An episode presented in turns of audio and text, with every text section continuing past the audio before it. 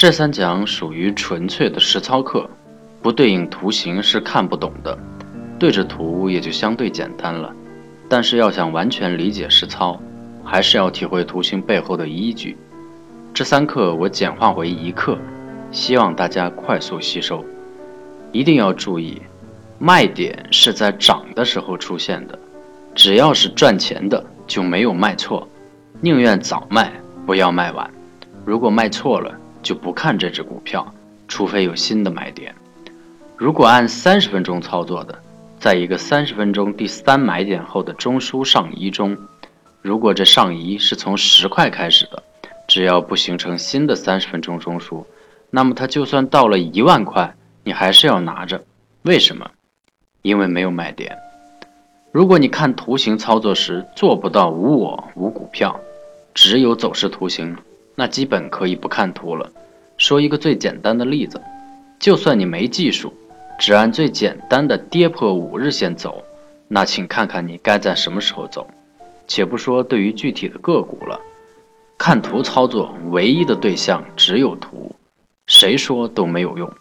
市场是当下发生着的，没有人能替你去反应。其实枯燥的图形里面包含着很深的心理学意义。走势本质上是预期的合理，而预期本质上是心理层面的。只不过对于市场来说，可以被当成分理去影响市场合理的预期，都是被外化为市场买卖行为的。你的恐惧，如果光是在那里恐惧而没有实际的行动，那并不构成市场的交易行为。因此，所有市场行为。其实已经被如此的心理模式给过滤了一遍。举一个例子，同级别走势从 B 零下跌到 A 一，反弹到 B 一，再跌破下跌到 A 二，再反弹到 B 二，这可以分为两类。第一类，B 二低于 A 一；第二类，B 二不低于 A 一。显然，第二种情况会构成某更大级别的中枢。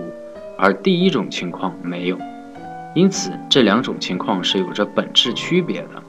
在心理层面上，A 一这第一个反弹的起点，有着很强的心理暗示意义，而再次的跌破，使得这 A 一的价格成了一个很重要的心理价位。而交易本质上都是预期的，这个价位就构成了一种实在的预期分类。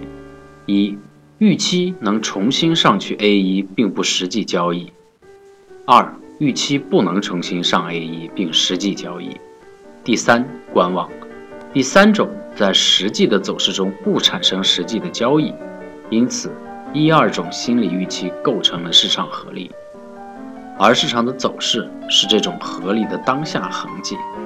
因此，这两种心理预期的大小，并不需要实际去测量。因为市场的走势就实际反映出来了。例如，如果实际上不能重新上去，出现第一种 B 二低于 A 一的情况，那么显然在当下的情况下，第二种心理预期要大于第一种。消息面、政策面、资金面，这种面、那种面，最终作用的都是人心。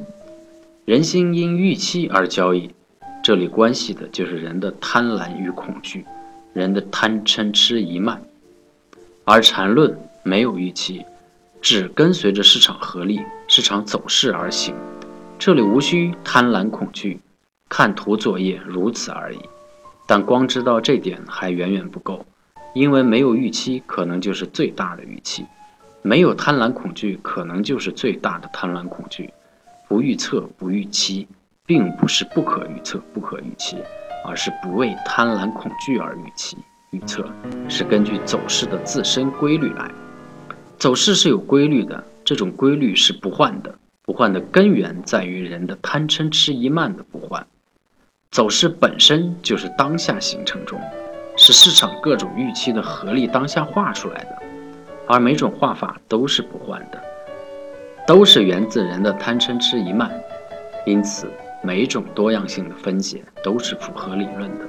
多样性不是模糊性，而是多角度去让市场本身自己去画地为牢。